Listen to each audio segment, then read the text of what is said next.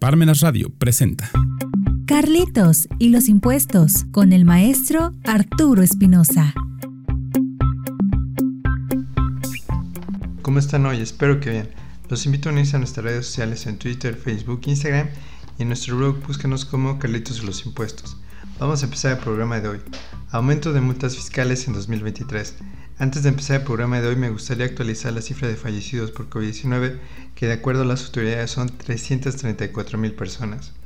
En el mundo sigue el conflicto entre Rusia y Ucrania en donde la constante es que Rusia quiere el territorio de Ucrania pero este país sigue defendiéndose de esta invasión. Según Rusia quiere este territorio porque se iba a unir a la OTAN y Rusia sentía que podía ser un peligro si esto sucediera, ya que podían ser invadidos en su territorio a corto o largo plazo. Vamos a empezar el tema de hoy aumento de multas fiscales en 2023. Estamos en la recta final de este sexenio en donde muchos políticos buscan empezar a realizar campañas, aunque no sea de forma legal, me refiero siguiendo los tiempos electorales para poder empezar a lograr ser conocidos por la población para lograr obtener su aprobación por medio del voto. Todos los ciudadanos comunes alguna vez soñamos con ser gobernantes o legisladores, pero la verdad, eso solo lo pueden lograr algunos, ya que intentarlo es muy difícil porque somos 130 millones de personas. Escuchamos de los que quieren gobernar o ser legisladores que quieren el puesto porque van a buscar el bien común para toda la gente. Algunos solo hacen mítines llevando grupos de música, bailan y se divierten y de esa manera se dan a conocer sin ninguna propuesta para lograr el bien común. Lo sorprendente es que terminan ganándose a la gente con su carisma y los grupos famosos que llevan a los mítines, por lo que al final obtienen su voto y llegan a ser nuestros gobernantes o legisladores. ¿Qué tiene que ver esta forma de lograr ser gobernante con el aumento de multas fiscales en 2023? Damos nuestro voto a los más populares, dejando nuestro futuro en sus manos, como ciudadanos comunes que somos. Nuestro futuro en cuanto a las decisiones de gobierno, la creación de leyes, el endurecimiento de esas leyes con penas de privación de libertad de más años, aumento de multas fiscales como en este año de 2023. Cuando somos objeto de alguna multa, donde muchas veces que me ha tocado atender a los notificadores de Hacienda, les menciono que son muy altas las multas y que las empresas no tienen tantos ingresos para pagarlas. Los notificadores siempre me responden, es obligación de ustedes los contribuyentes saber sus obligaciones fiscales, de lo contrario, deberán pagar las multas establecidas en el Código Fiscal de la Federación. Tienen razón estos notificadores, ya que la autoridad es la que establece estas multas por medio de lo que marca el Código Fiscal de la Federación. Los contribuyentes deben saber sus obligaciones fiscales. Pero para que esto suceda, debería existir una educación cívico-fiscal desde primaria hasta universidad por parte del Estado en la educación pública. Con esta educación, las autoridades hacendarias estarían en el supuesto que la mayoría de los mexicanos conocen sus obligaciones fiscales, por lo que si no las cumplen, se hacen acreedoras estas personas a multas fiscales, ya que conocen las consecuencias gracias a la educación cívico-fiscal que se enseñó previamente. En cuanto a las multas fiscales, no deberían ser tan altas, ya que deberían atender a la realidad mexicana. No todos los contribuyentes son ricos para pagar altas multas. La mayoría de los mexicanos son de clase baja y media, por lo que establecer multas fiscales millonarias está fuera de la realidad de la sociedad mexicana. Ciertamente los legisladores piensan que al poner multas fiscales tan altas los contribuyentes evitarán realizar esa conducta que origina la multa fiscal, pero lo que se debería buscar primero es una cultura cívico-fiscal para después ocuparse de las multas fiscales. ¿Cómo van a cumplir sus obligaciones fiscales los contribuyentes si no tuvieran una educación cívico-fiscal anteriormente? ¿Cómo van a pagar multas millonarias si apenas sus negocios generan dinero para pago de sueldos y un poco de utilidad?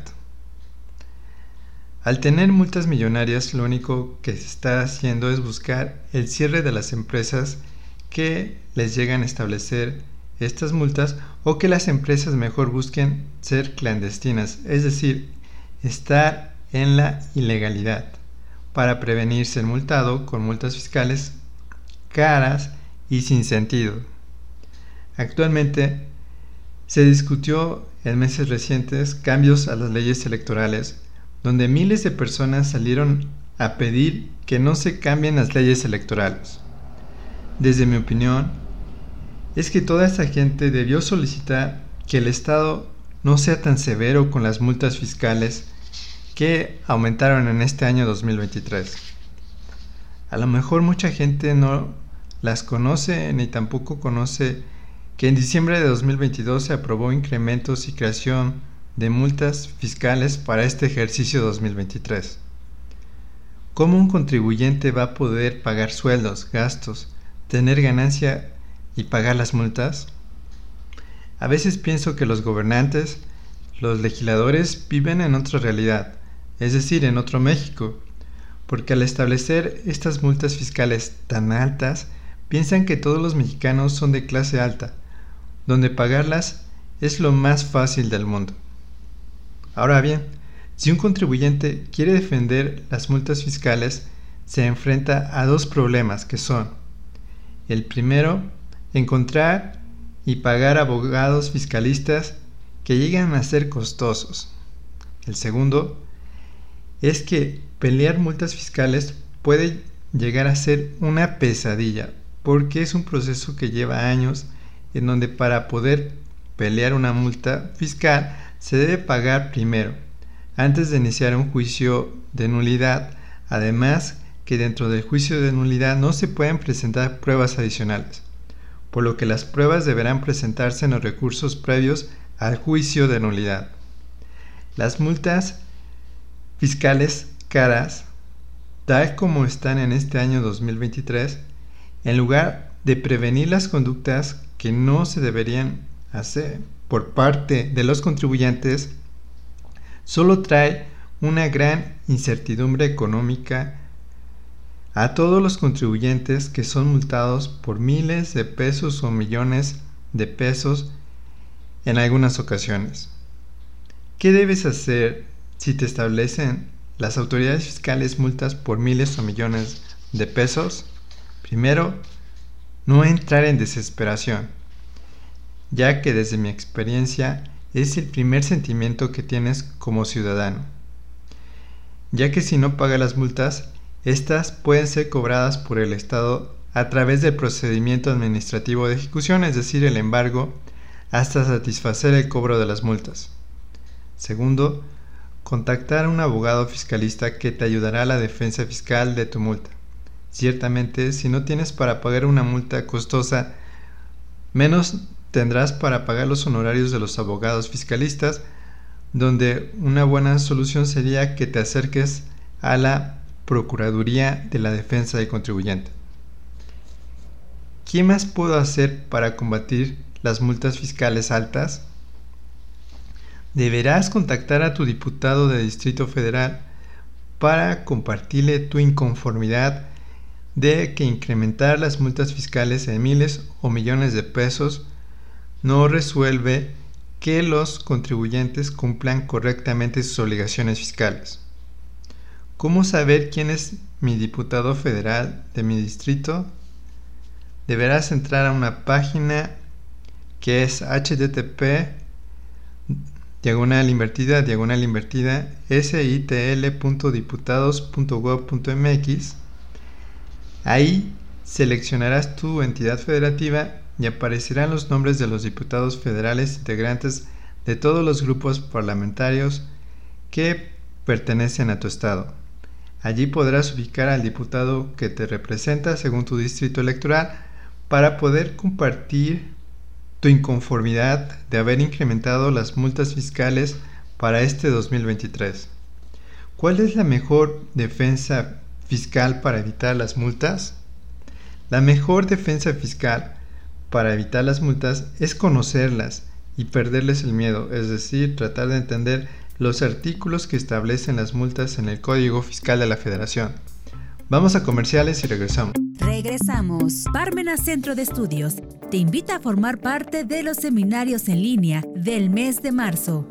Jueves 23 de marzo. Errores y aciertos de las actas de asamblea de las sociedades mercantiles. Imparte Dr. Héctor Hernández Castillo. Inscripciones al 22 22 12 67 76, 22 22 40 09 86 o al correo consultas arroba ccapuebla.com. Cupo limitado.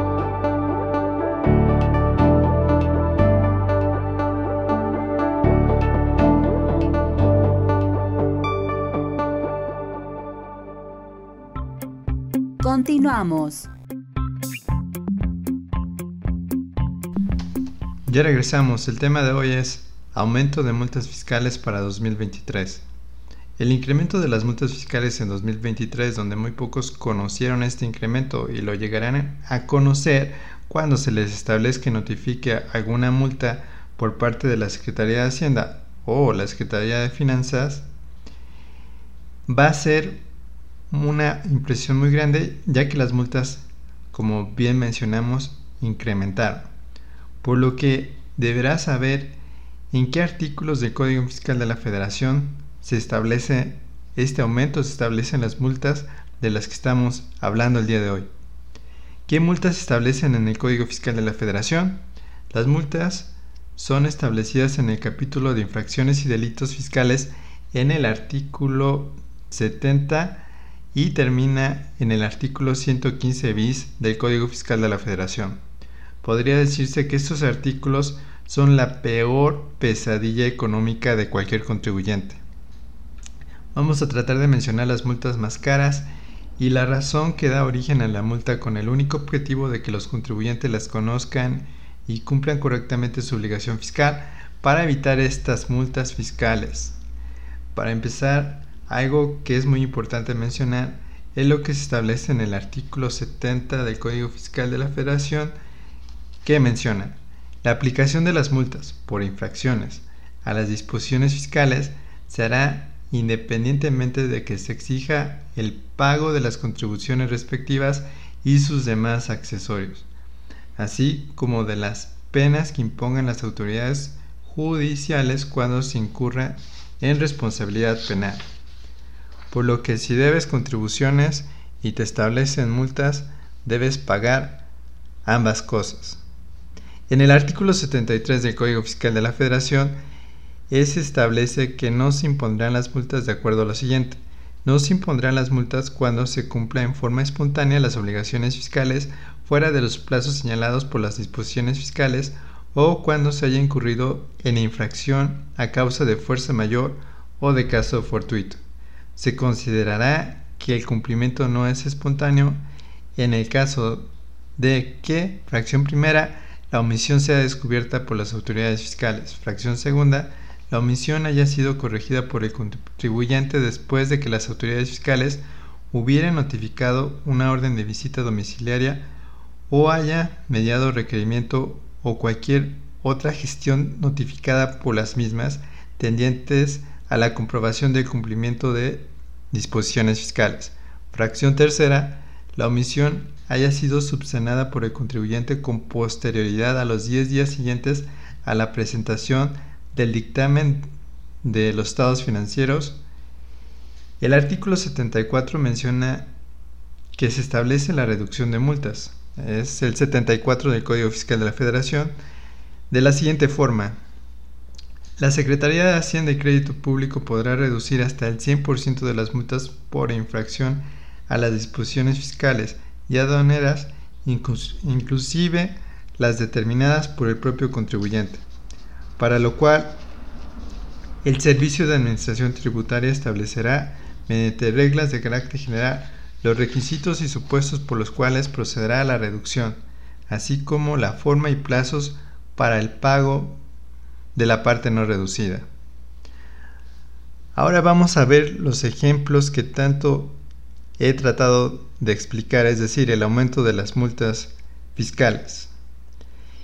En el artículo 82 establece a quien cometa las infracciones relacionadas con las obligaciones de presentar declaraciones, solicitudes, documentación, avisos o información con la expedición de comprobantes fiscales digitales por Internet o de constancias y con el ingreso de información a través de la página de Internet del Servicio de Administración Tributaria, se impondrán las siguientes multas. Ahí se establece la pesadilla económica de cualquier contribuyente. Los montos económicos por cada obligación incumplida por el contribuyente.